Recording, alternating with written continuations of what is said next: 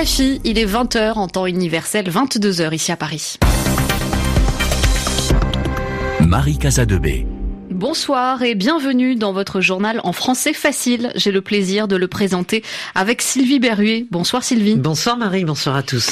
À la une de l'actualité de ce lundi 5, 5 août, le discours de Donald Trump après deux nouvelles fusillades aux États-Unis qui ont fait plus de 30 morts. Le président américain condamne le suprémacisme blanc, c'est-à-dire l'idée que les blancs sont supérieurs aux autres. Une journée de grève générale à Hong Kong, c'est exceptionnel dans ce territoire autonome. La journée a aussi été marquée par de nouvelles manifestations et l'intervention de la police. Après de fortes pluies, un barrage menace de s'effondrer sur un village anglais. Wally Bridge risque de se retrouver sous les eaux. Le journal en français facile. En français facile. Donald Trump ne met pas en cause la loi sur les armes, mais il accuse Internet, les jeux vidéo et les médias de nourrir la violence aux États-Unis. Le président américain s'exprimait ce lundi à la Maison Blanche après les deux nouvelles tueries qui ont fait en tout 31 morts. La première a eu lieu samedi à El Paso dans un centre commercial. Il s'agit a priori d'un acte raciste qui a fait 22 victimes. La seconde s'est produite la nuit suivante à Dayton, dans l'Ohio. Un tireur a tué neuf personnes. Les mots du président étaient très attendus. Le compte rendu de Lubna Anaki à New York. La déclaration aura duré dix minutes. Accompagné de son vice-président et cédant visiblement d'un prompteur, Donald Trump s'est voulu solennel. Il a d'abord condamné les fusillades du week-end comme, je cite, des actes barbares et des attaques contre la nation. Accusé par certains d'avoir lui-même, par ses discours jugés racistes, inspiré ces attaques, le président américain a déclaré notre nation doit d'une seule et même voix condamner le racisme et le suprémacisme blanc. Donald Trump a ensuite pointé du doigt Internet et les jeux vidéo qui, selon lui, participent à la glorification de la violence. Il réclame ainsi de nouveaux outils qui permettraient de détecter les tueurs avant qu'ils ne passent à l'action. Comme un signal à son électorat conservateur, le président américain a appelé également à ce que la peine de mort soit automatiquement et plus rapidement appliquée dans le cas de fusillade de masse. Sur la question de contrôle des armes, il n'a pas non plus changé d'avis. Ce sont les maladies mentales et la haine qui tirent sur la détente, pas les armes, a-t-il déclaré. Des propos qui contredisent ses tweets publiés quelques minutes auparavant. Donald Trump semblait appeler à encadrer davantage les ventes d'armes dans le pays, suggérant tout de même de lier cette réforme à celle de l'immigration, sans préciser plus de détails, ce qui a provoqué de nombreuses réactions parmi ses détracteurs. Toujours sur Twitter, le président américain s'en est également pris aux médias, les accusant à nouveau d'attiser la violence et de contribuer à la colère des Américains. Lubna New York, RFI. En Égypte, le président Abdel Fattah al-Sisi affirme que la capitale, le Caire, a été la cible d'un acte terroriste. Au moins 20 personnes ont été tuées devant un hôpital la nuit dernière après un accident entre plusieurs voitures. L'une de ces voitures transportait des bombes qui devaient servir plus tard à une attaque terroriste.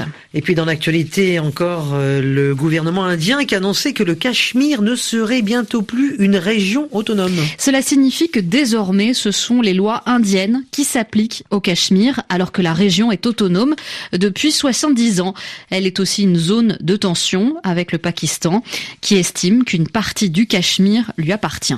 Le yuan, la monnaie chinoise, a perdu de la valeur par rapport au dollar et cela a eu des conséquences sur les bourses mondiales. Les marchés financiers ont réagi à ce nouvel épisode dans la guerre commerciale entre les États-Unis et la Chine. Un dollar vaut désormais 7 yuan, son plus bas niveau depuis la crise de 2008. Les marchés ont peur que Washington et Pékin se servent de la valeur de leur monnaie pour continuer à s'affronter. Agnieszka Kumor. La plupart des bourses ont creusé leurs pertes enregistrées en fin de semaine après l'annonce de nouvelles taxes américaines sur les importations chinoises. Ainsi, Paris a cédé 2,1%, Londres 2,4% et Francfort a clôturé en baisse de 1,5%. Outre-Atlantique, Wall Street a dès l'ouverture fortement reculé. C'est la relance du conflit commercial sino-américain qui est à l'origine de cette chute généralisée, mais surtout la dégringolade de la devise chinoise. Les marchés réagissent à la riposte de la Chine dans la guerre commerciale qui l'oppose aux États-Unis. Pékin cherche à atténuer l'impact des taxes douanières imposées par Washington et à doper ainsi ses exportations. Officiellement, la Banque centrale a laissé entendre qu'elle ne ferait pas de sa monnaie un outil de gestion des troubles extérieurs, mais les bourses redoutent que le conflit commercial entre les deux premières puissances économiques de la planète se déplace sur le champ des monnaies, sans parler de l'économie mondiale dont la croissance est en train de ralentir sous l'effet de la tension commerciale autour de ce conflit. Ce même jour, la Chine a annoncé qu'elle arrêtait d'acheter des produits agricoles américains. Une réponse aux nouvelles taxes sur des produits chinois annoncée la semaine dernière par Donald Trump. Après un nouveau week-end de manifestations, Hong Kong était bloqué ce lundi par une grève générale. Un fait très rare, un hein, mari dans ce territoire. Des manifestants sont malgré tout descendus à nouveau dans la rue pour dénoncer l'influence grandissante des autorités chinoises. Certains se sont battus avec la police. 82 personnes ont été arrêtées. Le récit de notre envoyé spécial, Zifan Louis. La journée devait être exceptionnelle. Pour la première fois, les Hongkongais étaient appelés à participer à une grève générale pour tenter de faire plier leur gouvernement dans une société où la culture du travail est primordiale. Mais dès ce matin, Carrie Lam a fauché les espoirs des manifestants en critiquant à nouveau les violences qui mettaient en danger l'archipel. Plusieurs dizaines de milliers de citoyens se sont tout de même rassemblés aux quatre coins de la ville alors qu'une grande partie des transports en commun était paralysée par des perturbations. Des perturbations qui ont également entraîné l'annulation de plus de 200 vols à l'aéroport international Mais comme d'habitude, les affrontements entre les manifestants et les forces de l'ordre ont marqué cette journée. Ces derniers ont lancé les premiers tirs de gaz lacrymogène dès midi au nord de la ville tout en procédant à de nombreuses arrestations.